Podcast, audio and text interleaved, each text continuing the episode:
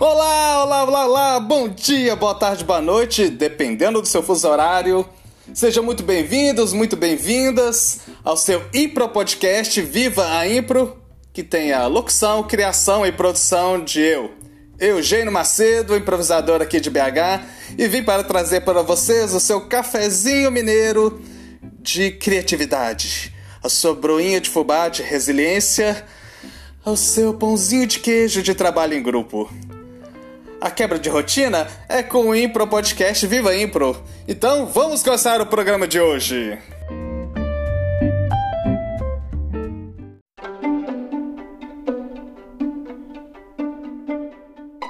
O estilo é a prisão que nos recorda que sempre, sempre fomos livres. Pilar Villanueva, improvisadora mexicana.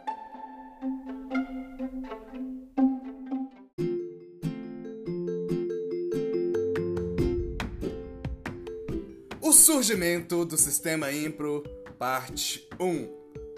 Começar, meus queridos amigos, minhas queridas amigas, uma nova série sobre os primórdios da improvisação segundo Keith Johnston.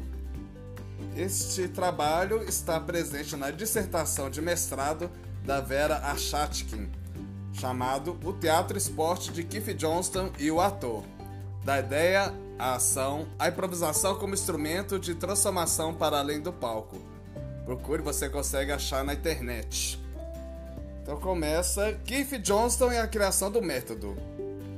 No início da década de 50, Keith Johnston percebeu que sua criatividade encontrava-se estagnada. Por mais que olhasse ao seu redor, não conseguia buscar inspiração para suas pinturas que considerava medíocres embora dominasse as técnicas de execução. Também percebi que sua capacidade para manter contato com as outras pessoas estava bastante prejudicada. Não conseguia expor suas ideias nem manter vínculos afetivos.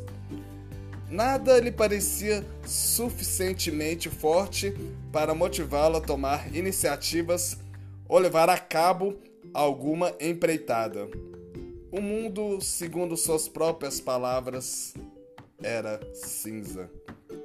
Um forte sentimento de fracasso o perseguia e ele se questionava sobre o que lhe teria acontecido. Como podia ser possível que alguém, depois de tantos anos de estudo, não fosse capaz de devolver ao mundo alguma coisa que prestasse?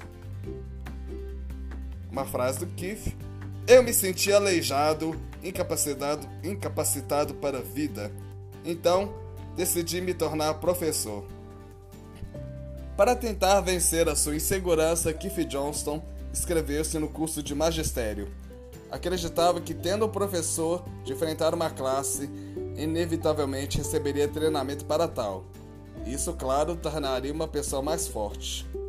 O curso, no entanto, não trouxe o que ele esperava. Porém, foi justamente na aula de desenho que ele começou a entender um pouco o que se passava. De saída, achou que daria um banho nessa disciplina. O banho que levou foi tão grande que acabou por ser os pontos de partida para o método que ele viria criar anos mais tarde. A Anthony Starling, esse professor, a quem chama de mestre, ele diz dedicar a sua obra. O professor, no primeiro dia de aula, distribuiu folhas de papel e tinta para os alunos. Keith Johnston sorriu, ansioso por demonstrar suas habilidades em pintura. Então, o professor pediu para que seus alunos imaginassem um palhaço em cima de um monociclo. A seguir, pediu que pintassem com tinta preta as marcas deixadas pelo pneu do monociclo na folha de papel. Os alunos se entreolharam. Quem poderia interessar marcas de pneu se a arte está no palhaço? pensava Keith Johnston. Não, ele precisava mostrar o que era criativo, que era artista. Decidiu misturar um pouco de tinta azul ao preto. O professor dirigiu-se a ele perguntando-lhe se possuía alguma inabilidade em trabalhar com a cor preta. Isso o irritou. Terminada a primeira parte do exercício, o professor instruiu os alunos para preencherem com tinta colorida os espaços criados pelas marcas do pneu. Esse homem deve ser um maluco! A classe começou a provocá-lo. Impassível, ele respondia cada uma das indagações. Quando o exercício terminou as folhas de todos, eram perfeitos borrões. Que idiota, pensava Keith Johnston, que perda de tempo. O professor então foi até o armário e de dentro tirou um maço de folhas com o mesmo exercício espalhou-as pelo chão. Eram lindas. As cores eram vibrantes. As folhas deviam pertencer a uma turma mais adiantada. Bem, afinal, esse homem devia ter algo para nos ensinar, pensou. Mas foi aí que Keith Johnson se deparou com algo que chamou a sua atenção. As assinaturas eram feitas com uma caligrafia muito instável. Aqueles desenhos pertenciam a crianças. Isso foi um choque e o primeiro passo para a criação do método, o questionamento da educação. Como pode um processo que pressupõe desenvolver o indivíduo embotar e destruir a sua criatividade? Posteriormente, sua curta carreira como professor de ensino fundamental, numa escola da periferia de Londres, só viria a corroborar suas desconfianças. Eu comecei a pensar nas crianças não como adultos imaturos, mas nos adultos como crianças atrofiadas. O passo decisivo, porém, aconteceu em 1956, quando Keith Johnson já trabalhava no Royal Court Theatre. Mas isso é um assunto para o nosso próximo episódio.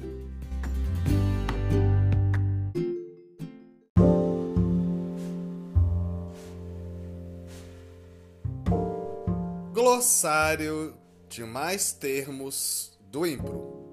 Fonte: livro De Salto ao Elo. Autoria: Omar Argentino Galvão. Tradução: Eugênio Macedo. E o termo de hoje é.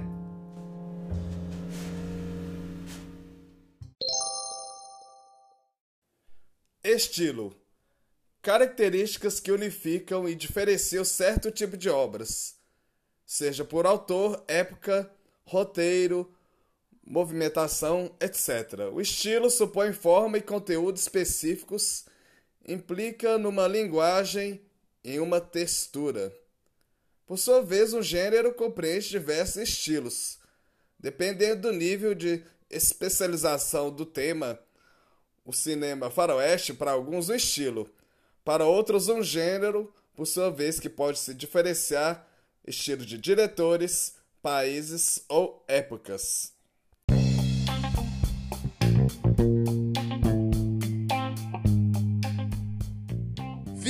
A Impro Indica!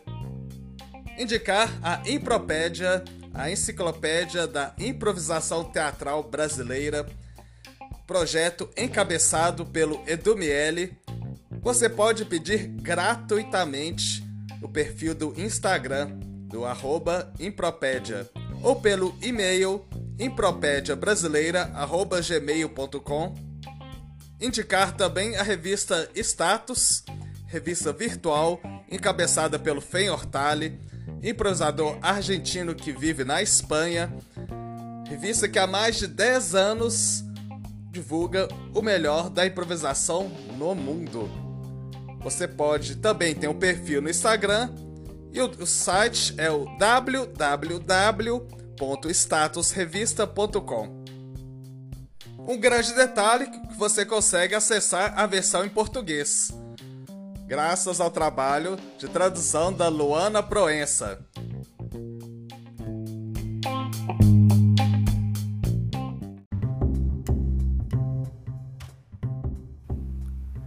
Maravilha, maravilha, já terminou mais um episódio do Viva Impro, esse maravilhoso podcast. Mas semana que vem tem mais. Críticas, sugestões, dúvidas? Mande uma mensagem no meu Instagram, eugênio.macedo.impro11 ou mande um e-mail por eugênio, eoscomédia, arroba gmail.com. Eugênio e os comédia. E se você quer apoiar essa produção totalmente independente, faça um Pix. Vai, qualquer valor, o que o seu coração mandar e que a sua carteira estiver disponível. Anote a chave: 31 98894 7197. Um grande abraço a todos e vivam a Impro!